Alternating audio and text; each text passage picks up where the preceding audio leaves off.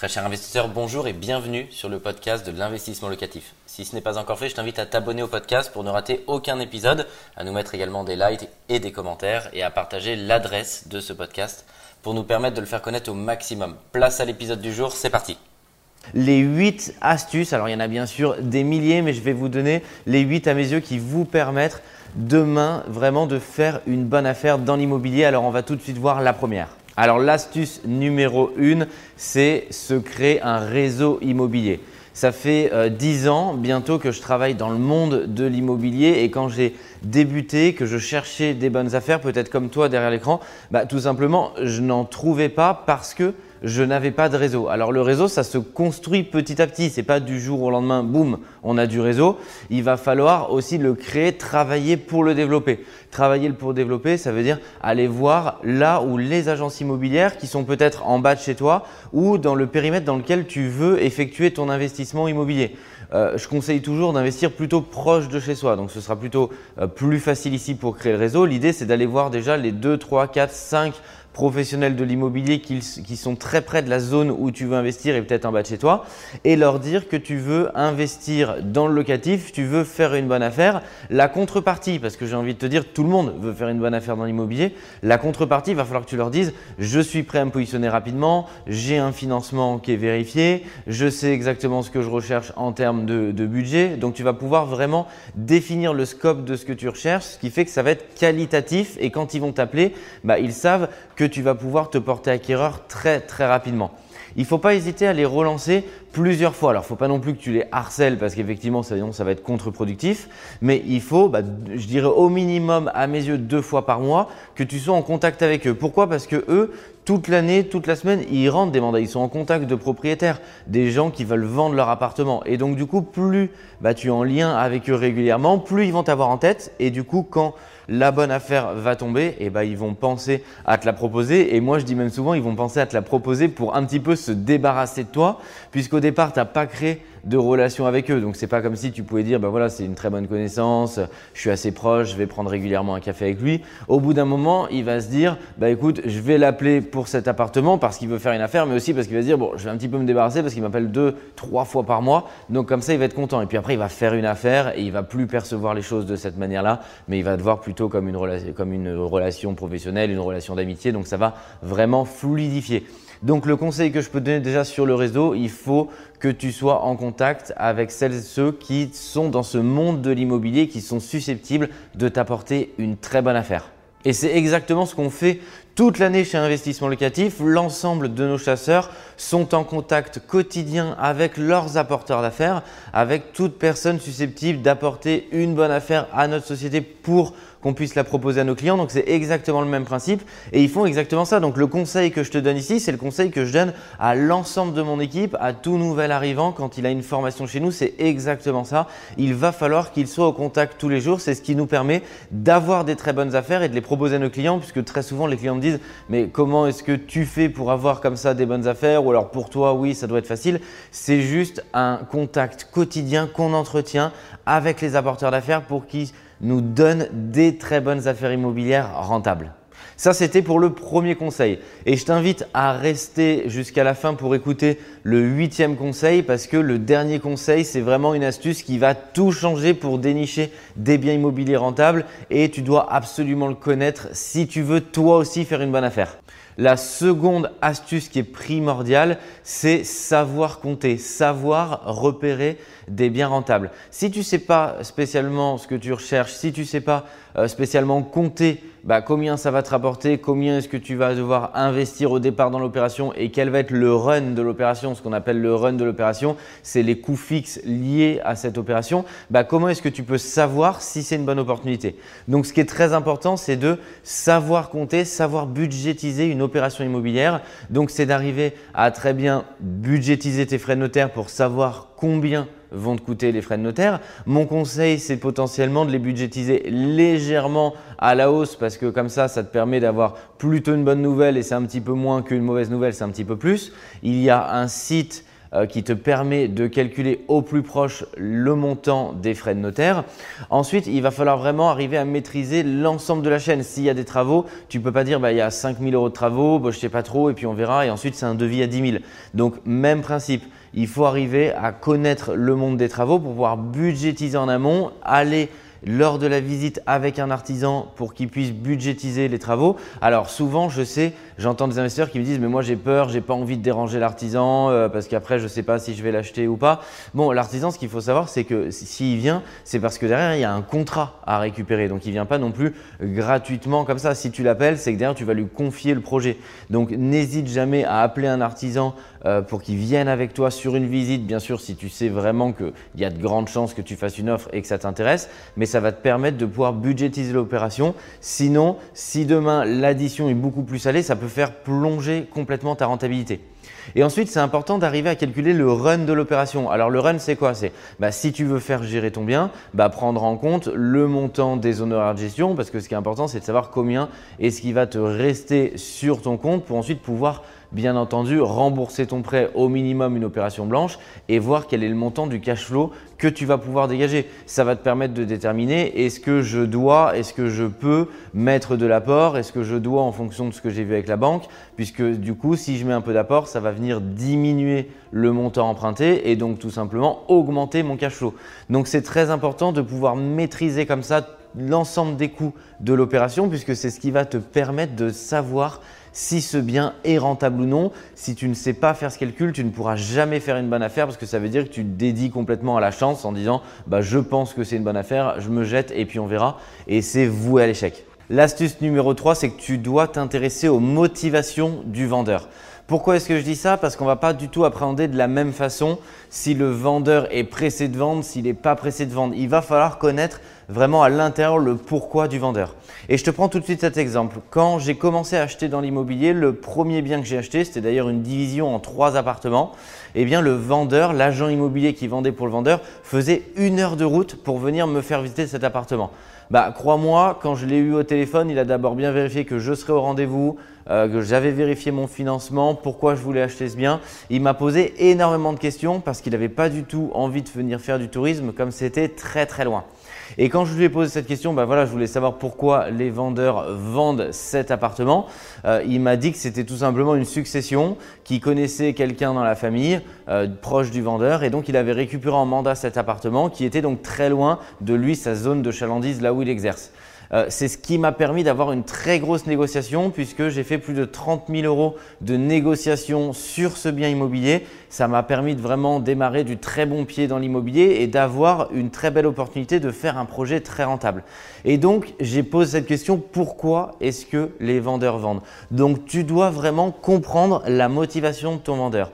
La motivation, il peut y en avoir beaucoup. Ça peut être un divorce, ils ont besoin de récupérer de l'argent rapidement, ils ont des problèmes d'argent, une mutation professionnelle, bah, la succession, donc un décès, euh, comme je viens de l'expliquer, donc ils héritent. Et aussi, une question qui est très importante, c'est de comprendre depuis combien de temps ils détiennent ce bien. Pourquoi? Parce que imagine on est dans une opération d'achat-revente où je détiens ce bien depuis pas très longtemps. Ça veut dire quoi? Ça veut dire que je vais avoir une dette à rembourser et que potentiellement je vais forcément être plus près de mes sous. On sait très bien que si le vendeur qui vend a complètement remboursé son bien immobilier, bah, on sait qu'il va être plus large sur la négociation parce qu'il ne va pas devoir rembourser à la banque une somme. Tout a été amorti, il est complètement propriétaire. Et en plus, on est dans un schéma où plus il détient le bien depuis longtemps, moins il a de dette, soit c'est tout remboursé. Et aussi, généralement, les prix de l'immobilier sont plus du tout les mêmes.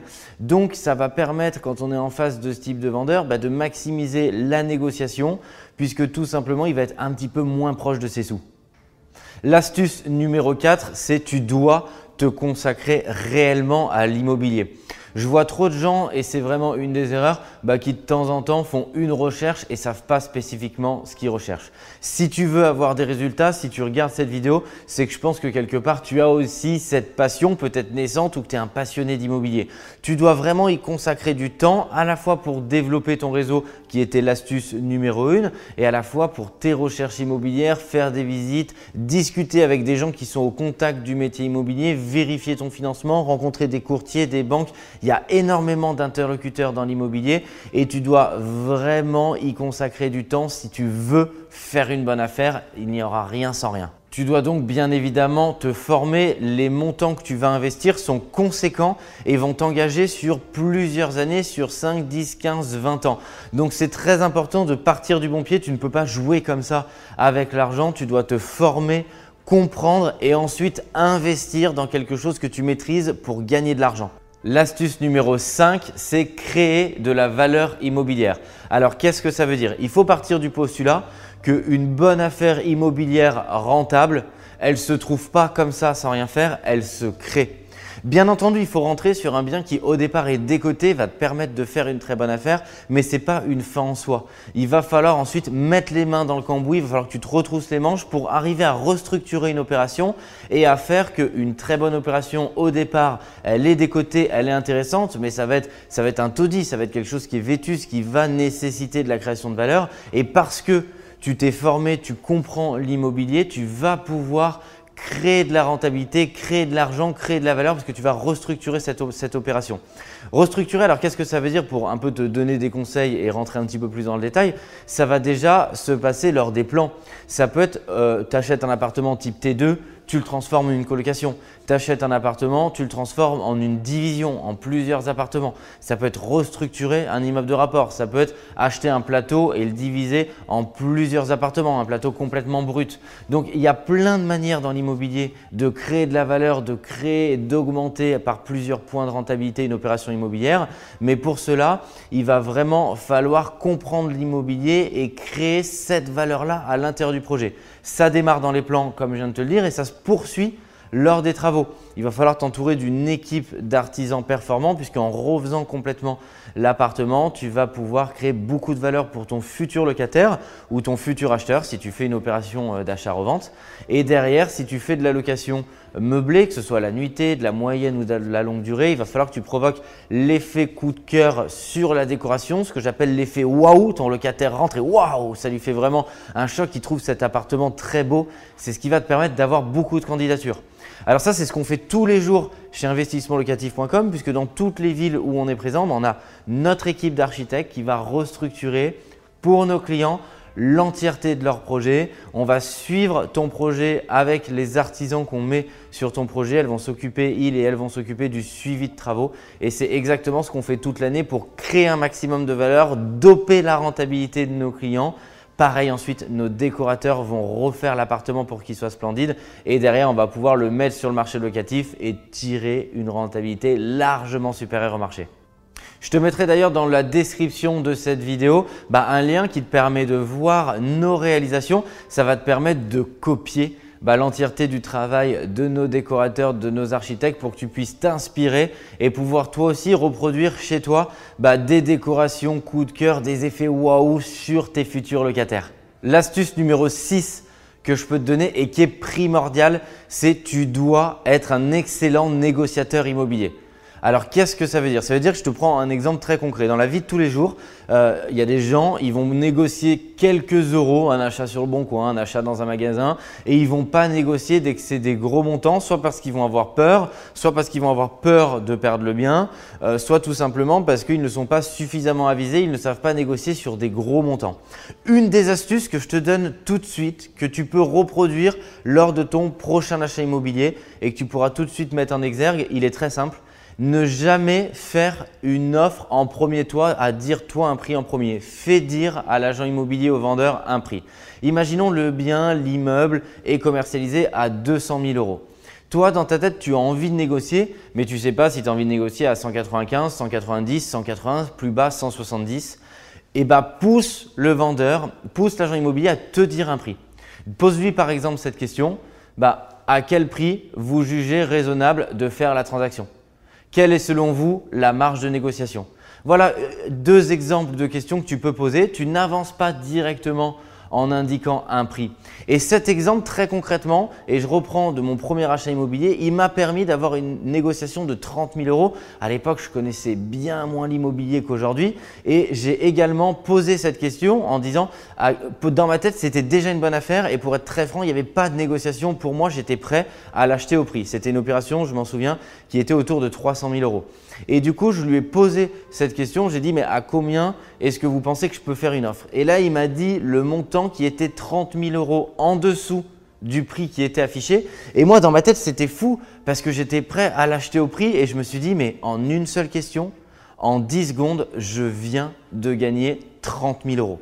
Donc, posez toujours cette question dans votre vie de manière générale, toujours quand vous voulez faire une négociation, faites, faites dire au vendeur un prix parce que souvent ce prix peut être plus bas que ce que vous étiez prêt à mettre au départ et donc ce serait une magnifique opportunité. L'astuce numéro 7, c'est que tu dois apporter des innovations immobilières. Alors qu'est-ce que j'entends par innovation? Ça peut être tout d'abord lors du projet. Ça peut être une surélévation, ça peut être une construction, ça peut être une extension, ça peut être une division tout ce qui va restructurer en termes d'immobilier le bien et qui va créer de la valeur. Mais l'innovation immobilière, elle peut être de partout. Tu peux très bien demain pouvoir proposer une visite en vidéo aux prospects locataires. Ça va permettre tout simplement de créer de la valeur, de permettre aux gens de moins se déplacer. Tu peux faire faire des photos professionnelles, des photos grand angle, des photos qui vont être lumineuses, qui vont bien mettre en valeur de façon supérieure ton bien que les autres annonces qui sont diffusées. Tu peux proposer une visite virtuelle des biens pour que les candidats locataires, si c'est un étudiant étranger, si la personne n'habite pas dans la ville, elle puisse se projeter et le visiter à distance. Donc une grande partie de ces innovations immobilières, c'est ce qu'on met aussi à l'intérieur de notre société investissementlocatif.com parce que c'est ces petites choses qui vont permettre de faire la différence et qui vont te permettre demain de faire beaucoup plus de rentabilité, de, de on appelle ça fluidifier l'expérience client et donc, ça va te permettre de démarquer de la concurrence des autres investisseurs sur le marché et de louer plus rapidement ton bien ou de créer des mètres carrés, tout ce qui va pouvoir créer beaucoup de valeur et donc beaucoup de rentabilité. Et enfin, l'astuce numéro 8, je vous le disais au début de cette vidéo, il faut que vous soyez un précurseur de l'immobilier. Alors, qu'est-ce que j'entends quand je dis précurseur de l'immobilier? L'immobilier, c'est une phase de très grand cycle, c'est cyclique et vous devez être en amont de ces cycles pour les devancer. Il y a plusieurs années, la location saisonnière arrivait en France avec l'arrivée des sites Airbnb, puis Booking qui s'est mis euh, sur ce segment euh, également puisqu'il était uniquement que sur l'hôtellerie. Et donc forcément, bah, les premiers qui ont fait de la location saisonnière ont gagné beaucoup d'argent puisqu'il y avait une concurrence moindre. Encore beaucoup de personnes gagnent beaucoup d'argent avec la location saisonnière, mais pour cela, elles ont dû se professionnaliser énormément. Elles ont dû mettre en place vraiment comme si c'était une véritable activité et l'industrialiser. Ceux qui gagnent encore aujourd'hui beaucoup d'argent dans le saisonnier sont ceux qui le font de manière extrêmement professionnelle. On a vu des cycles arriver avec le coworking par exemple, tous ceux euh, qui ont fait du coworking il y a 5 ou 10 ans, quand ça venait d'arriver, bah forcément, ont plus facilement loué qu'aujourd'hui où il y a une concurrence euh, phénoménale avec des très grands acteurs américains comme WeWork qui viennent concurrencer ce marché-là. Euh, le co-living arrive aujourd'hui en France et de manière générale fortement. Donc le co-living pour celles et ceux qui ne savent pas, eh ben, c'est tout simplement de la colocation avec beaucoup de services à l'intérieur additionnels. Euh, qui est compris dans le prix du loyer. Donc tout ça, ce sont des phénomènes et des cycles qui arrivent. Plus vous allez être en amont de ces cycles, plus vous allez pouvoir gagner de l'argent, d'une part parce qu'il y aura moins de concurrence, Deuxièmement, parce que si vous industrialisez et si vraiment vous vous professionnalisez sur le coworking, sur le co-living, ceux qui ont dû se professionnaliser bah, sur la location saisonnière, sinon ils faisaient de moins en moins de réservations, eh bien tout simplement ça va vous permettre de gagner beaucoup, beaucoup d'argent et de faire des points de rentabilité supplémentaires. Un grand merci d'avoir suivi cet épisode jusqu'au bout. Je te donne rendez-vous pour un prochain épisode. Si ce n'est pas le cas, abonne-toi au podcast, partage-le, mets-nous un like et tu peux également retrouver plus de conseils sur YouTube avec plus de 300 vidéos gratuites.